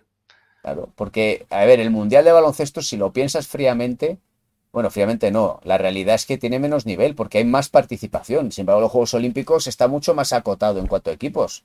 Los Juegos Olímpicos son 12 equipos. Eh, ¿Cuántos de Europa o no sé qué, no? Unos de Europa, otros de Estados de América o eh, Sudamérica, África y lo que sea. Entonces, clasificarte, ya, ya clasificarte para los Juegos Olímpicos es una batalla. O sea, es una batalla de la hostia. Un mundial no. Ahora, y, con las normativas nuevas de FIBA, mira el Eurobásquet. El Eurobásquet, no sé si los 24 equipos lo juegan si se ha clasificado Gran Bretaña, que yo encantado de que, se haya clasificado porque es mi país de nacimiento, pero Gran Bretaña, ¿qué hace en, un Eurobásquet de primer nivel? ¿Quién tienen? Uno que juega en el Estudiantes, ¿no? Que era inglés, que no me acuerdo cómo se llama el nombre ahora. ¿Quién tienes en Inglaterra? ¿A Luol Deng? Mm. Hace tiempo. No, Luol Deng se retiró ya. Ya se Dan- retiró, ya. sigue jugando Daniel Clark. Este, ese, ese. es. Sí, y de hecho es, es uno de los eh, veteranos. Claro. Que Daniel Clark apareció aquí en, en Madrid en Eh, Estudiantes cuando era buen un- guerrero en Estudiantes. chavalín. Sí. Sí, pero le falta mucha sangre. Claro, era mucha sangre. claro. A ver, Re- Reino Unido no es, no es un país que el baloncesto ha cambiado mucho desde los Juegos de Londres. Ahí se metió mucha pasta y ya hay Sí. mucha afición. De hecho, eh, la NBA ha repetido partidos allí porque el británico sí paga pasta para, para ver partidos. Claro. Eh, mira, el- lo que está haciendo Florentino del Bernabéu, eh, de cerrarlo, uno de los objetivos es para poder traer partidos de la NBA al Bernabéu. ¿Y va, y va a jugar el Madrid de fútbol? No, el Madrid Basket no va a jugar en el Bernabéu, ¿o sí? Eso no lo sé. No, De, de-. De habitual no lo sé. Eh, no lo sé. Yo entiendo que sí, ¿eh? Eh, porque al final, ¿por qué van a pagar alquiler del Ya, Palacio de los Deportes pudiendo Cuando jugar en su instalación? Cuando tienes, y además es más, son más espectadores, creo, ¿no? Claro. Pero a ver, yo el problema que veo eh, es otro. Es decir, tú puedes hacer una pedazo de instalación. Tú imagínate, el Bernabéu para ver baloncesto que puedes meter 100.000 personas, Sí, desde luego. ¿sabes? Vamos a dejarlo en 80.000. Es una Vale. salvajada. O sea, estamos hablando de, del segundo partido más visto de la historia de una final de la NCAA. ¿No? Entonces, pero la, la historia está en que eh, la NBA vale mucha pasta. Que venga un equipo de NBA vale mucha pasta. Entonces, si vale mucha pasta, las entradas tienen que ser caras. Dar muchas caras, claro. Y tú me has dicho que eres merengón, que te gusta el Madrid. Sí, tengo, tengo Vale. abono. Mi abuelo ¿Tienes tiene el abono y me lo, ha- me lo- lo he heredado. Bueno, no se ha muerto mi abuelo, sigue vivo, pero que ya no tiene, no tiene cuerpo para ir al campo, entonces me lo ha dado a mi padre y a mí. Vale. Eh, ¿cuántas veces has ido a ver un partido del Madrid de baloncesto? Por ejemplo, eh, te pongo un ejemplo de lo que me pasó a mí. Partido Euroliga. No sé si era un Madrid eh, CSK. Un Vale. jueves. Un jueves, Partidazo por todo lo alto, ¿no? Partidazo. La, eh, yo fui eh, porque tengo un amigo que son cuatro amigos que tienen los cuatro bonos y, y hubo tres que no iban y, y habló con otros tres y nos fuimos eh, a todos a verlo. Pasamos allí la tarde, nos tomamos algo a las afueras y luego entramos al pabellón y tal. Buen plan, Lo desde luego, Moy. Nos pasamos de puta madre. Tú veías que las entradas para ver ese partido, la más barata, allí en el gallinero, no sé si eran 15 euros, que, estaba, ba- que era barato para un partido de. Euroliga de Madrid CSK, CSK. eh, estaba a la mitad del pabellón. No había, no había ido tanto a reclamo, ¿no? No había tenido tanto reclamo. Y es un Madrid CSK. Ya, ya, ya. Entonces tú coges y dices, traigo un partido eh, Madrid, vamos a poner Memphis, ¿vale? Vale. Que ya no hay ningún español, pero bueno, Memphis es un equipo NBA. Y la entrada más barata en el Palacio, es decir, arriba en el gallinero, te va a costar 50 pavos. Porque la de a pie de pista te va a costar 400 pavos. ¿Qué es lo que valen las entradas en, en- para ver partidos de NBA?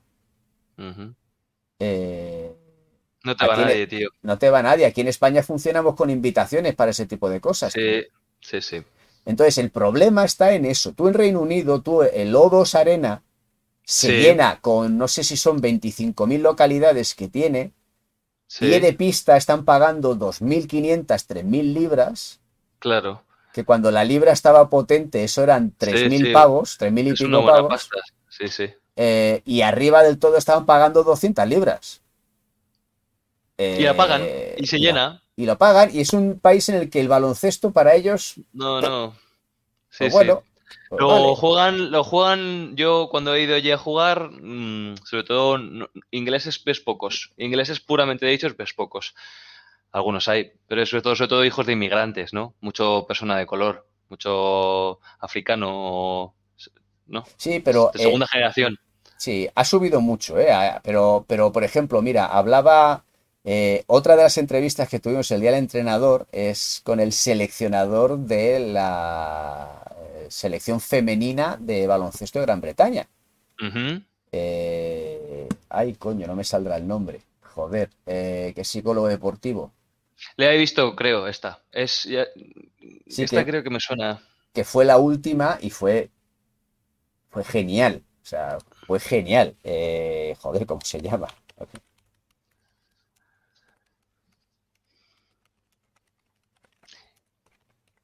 Yo, yo, recuerdo eso, instalaciones muy bonitas en Inglaterra, instalaciones muy chulas. José María Buceta. Y a él, él me comentaba porque, eh, pues la suerte de al, llevar yo las charlas, pues antes y después hablamos bastante, ¿no? Y, y, y, yo le, le, hice preguntas porque dije, oye, mira, yo soy inglés de nacimiento, británico de nacimiento, y oye, me interesa un poco, tengo curiosidad, ¿no? Y él hablaba, él me contaba que eh, la gente allí curraba mucho, es decir, que, que funciona muy bien, pero que para ellos el baloncesto era algo totalmente secundario, es decir, que lo que estaban consiguiendo era un absoluto hito, pero que, allí no hay tradición de baloncesto ninguna. Ninguna, no, eh, Ninguna. Entonces, es muy difícil sacar la base, eh, que vaya creciendo. Tú ves la Liga Británica de Baloncesto y son partidos, son partidos, sí, la, es la eh, GBL, creo que, Present League o algo así, no me acuerdo. Eh, y eso que estoy jugando, hay un juego de ordenador que se llama eh, Basketball Manager, que he cogido a uno de Manchester y estoy jugando con un equipo de Manchester el, torneito y tal. Ok, el inicio ¿no? de tu carrera. Okay, Sí, y bueno, entonces eh, los partidos de la liga son el, equipo que menos puntos mete, mete 80 puntos.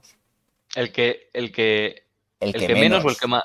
El que menos. No hay defensas, dices. No hay defensas. Eh, hay mucho, pues eso. La defensa es otra cosa. Allí todavía no tienen. Y ha cambiado mucho, ha mejorado mucho eh, en los últimos 20 años. Sobre todo desde, desde los Juegos Olímpicos de Londres. Entró mucho dinero al principio porque hubo un problema con la federación, porque la selección británica se tuvo que ganar, entre comillas, el puesto para jugar sus propios Juegos Olímpicos. fíjate cómo es la historia.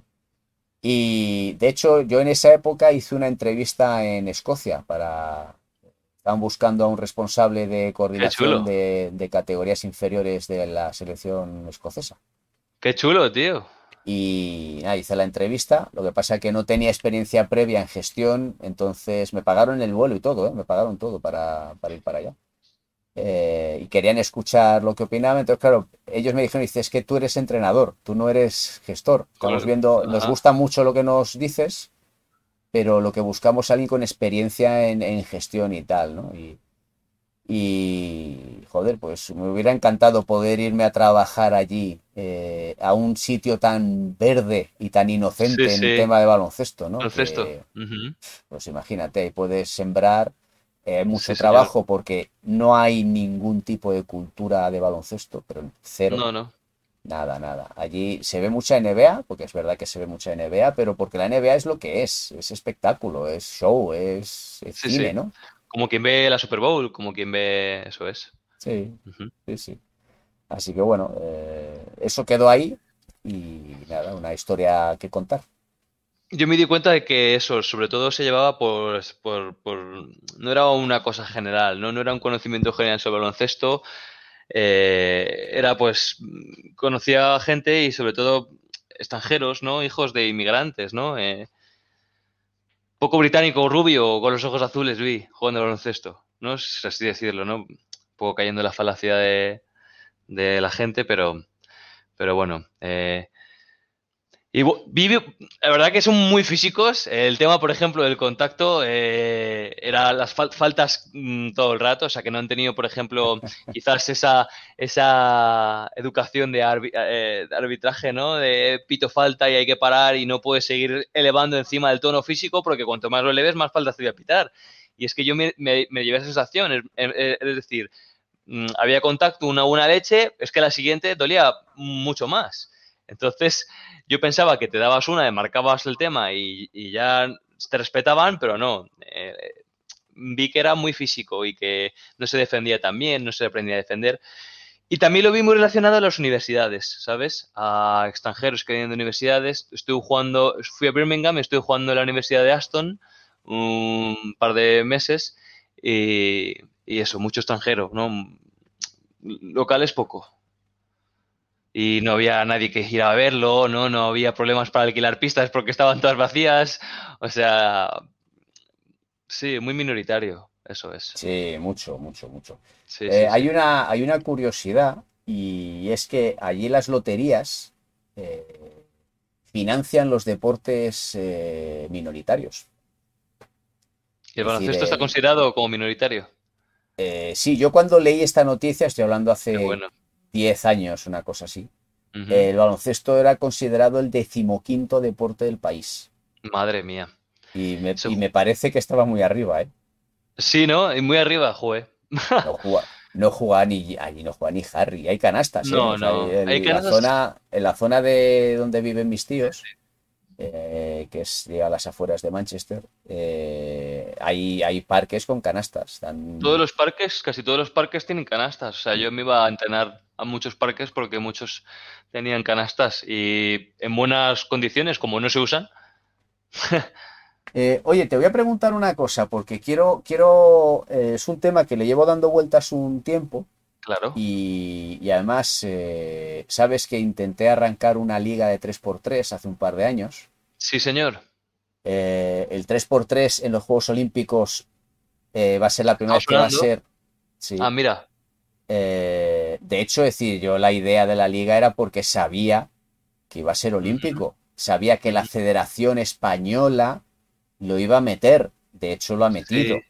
Hay Eh, un chaval que se llama Alex Yorca, ¿puede ser? Que esté en el 3x3. ¿Te suena el nombre?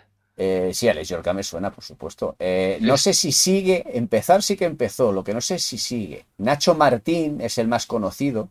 Sí. es el que, el que más tiempo lleva, es el más veterano, es un poco el que tal. Pasa que los chicos no se han clasificado para los juegos porque no están en, en primera división. Lo, lo explicó Vega Jimeno el otro día en Colgados del Aro.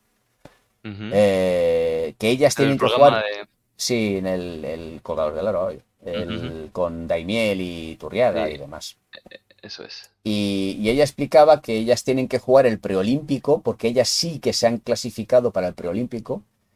Y ya te digo, yo a mí el 3x3 como concepto siempre me ha gustado. Eh, de hecho, cuando en Madrid tenías el, el Adidas, tenías el Reebok, que, que eran fines de semana enteros de no parar de Que jugar. venía, una estrella de NBA, ¿verdad? Venía un NBA player. Sí, eh, oye, me acuerdo, Adidas te regalaban un huevo de cosas con la Sí, sí, sí, sí. O sea, Sí, sí. eso era, eso era un La despiporre. El Príncipe Pío, ¿no? Era, me acuerdo, por esa zona que... Sí. Y también hubo uno por la zona de Canal, eh, Río Rosas. Em, pero eso poco a poco fue muriendo. Y a mí, a ver, yo el 3x3, el problema del 3x3 es que como es más intenso, la probabilidad Sí. de lesiones es más alta. Sí, eh, los clubs no se quieren arriesgar a que sus jugadores jueguen 3x3. solo 3x3 o... Ajá. No, o compaginando, porque claro, es que 3x3 es más intenso. Eh, Sí, señor. Muchos más espacio. espacios, claro. Más penetraciones. Mm, más hostias. Más, hostias individuales para parar una penetración, claro. Claro, entonces, eh, bueno, pues tiene su cosa. Entonces, em, quiero hacer un, un podcast explicando la norma, porque claro, el 3x3 de toda la vida no es el mismo Ujú. que las normas FIBA, No. ¿vale? Eh, hay una cosa, como el 3x3 es algo que le quieren dar bombo, pues tú ahora 3x3 puedes encontrar en YouTube lo que quieras. Oficial de FIBA en YouTube hay un huevo, porque emiten todo en directo. Pero además, eh, los 3x3 que juegan en todo el planeta, ¿eh? Sí, alguna vez he visto algún partidillo, creo. Mm. De que salen con camisetas muy de colorines, muy coloridas, en un sitio así como muy street, por así decirlo. Y, y les he visto algún partido, sí, me- a- casi siempre al aire libre, ¿no? Eh, me resulta Eh, interesante sí, verlo. eh, sí. Es interesante verlo, sí. A mí los que mm, más me motivaron para el 3x3 no fue precisamente el de FIBA, sino el de la NBA. Ajá. Es que la NBA se inventó, pasa que ahora con el COVID lo han parado, han estado dos años. Y de hecho Kobe Bryant se rumoreaba que este año, de no haber habido COVID, a lo mejor hubiera jugado. El 3x3. Y, claro, no haber estaba- fallecido el hombre. estaban los de la organización diciendo, hostias, ojalá, ojalá, ¿no? Sí, Porque allí, Rick Mahorn allí soltando hostias como panes, eh, horas, horas Grant, eh, Gary Payton allí, bueno, los veteranos, veteranos, ¿no? Y los americanos para eso son, para montar un show son... Son los, son los primeros, desde luego. Claro. Entonces, bueno, lo que te digo, quiero, quiero hacer un podcast en, en breve, eh, hablando sobre ello y... Analizando distintas reglas, un poco, que analizando las distintas reglas que puedes encontrar en FIBA, NBA o... Puede que sí, pero eh, por ejemplo, tengo el contacto de Paula Palomares, que es una de las top del 3x3, está jugando en estudiantes ahora. Eh, y hasta, ha pasado una lesión, se rompió el cruzado y ha estado fastidiada bastante tiempo, pero bueno, ya ha vuelto. Entonces, hablé con ella hace como un mes y pico eh, para proponerla si podíamos charlar un día y tal, y me dijo que sí, que no había ningún problema. Entonces, eh, a lo mejor, digamos, inicio una serie de podcasts hablando de 3x3 eh, y voy a intentar conseguir a, Paula Palomares para por hablar con ella. Y luego ahí hay un, ¿cómo se llama este hombre? Es, muy activo en, en Instagram, no me acuerdo de su nombre ahora, sube muchísimos vídeos de, jugadas de uno contra uno, dos contra dos y tal, ¿no? Y le gusta mucho el streetball. Pero americano o español dices. No, no, español, español. De hecho, en un vídeo, subió un vídeo en el que hacía unos pasos de salida, pero de, de locos. Del libro.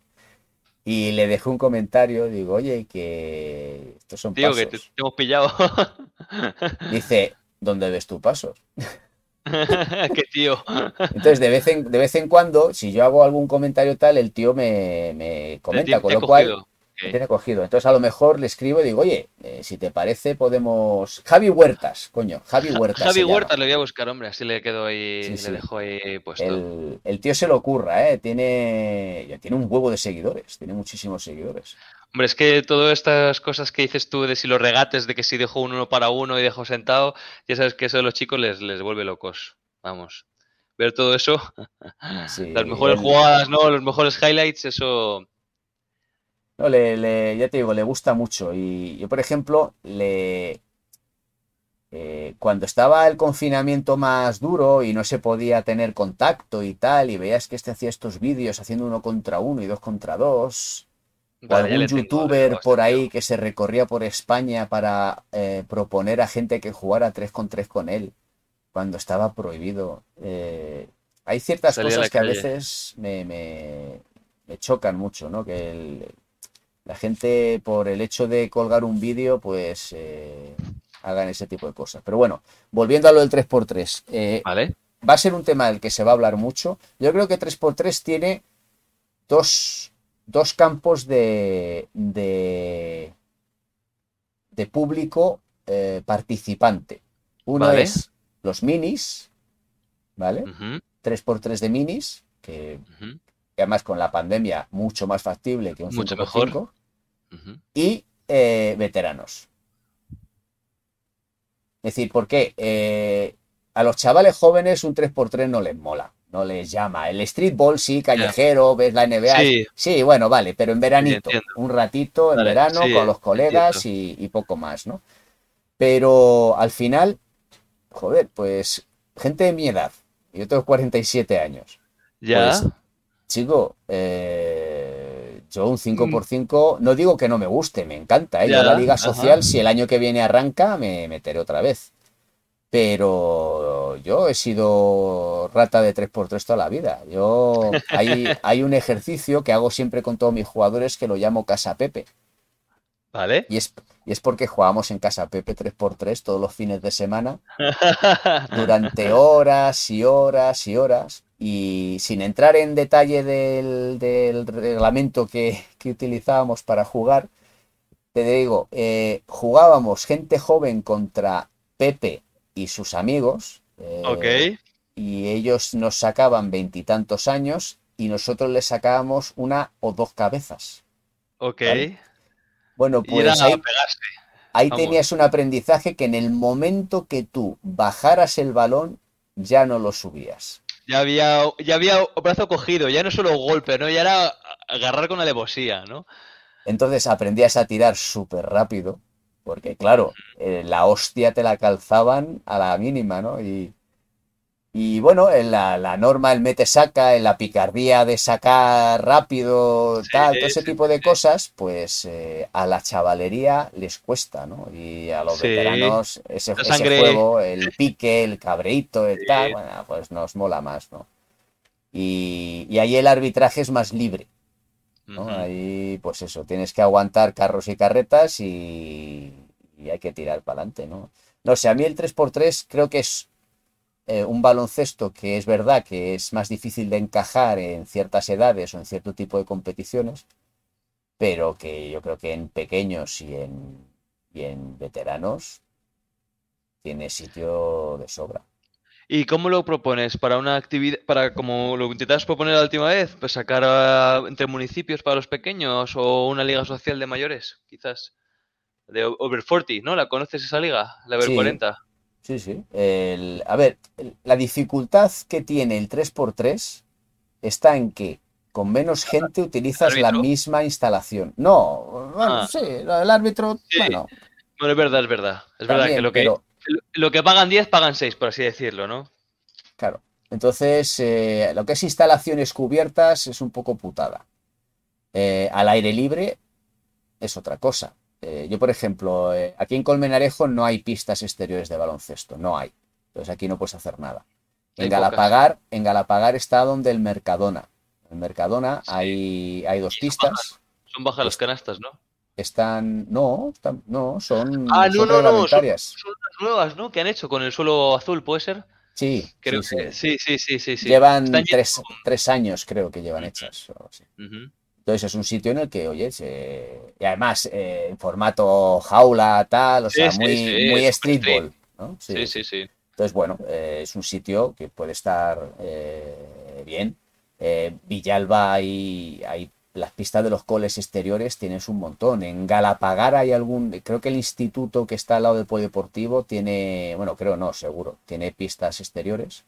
Entonces, bueno, eh, hay cosas que se pueden, que se pueden hacer, ¿no? Y Como, vale, entonces lo quieres proponer como una especie de liga para correr la voz entre todos nuestros conocidos over, over 40 o senior y intentar proponerles una, una liguilla Mm, seria, Sí. como una liguilla, una liga así.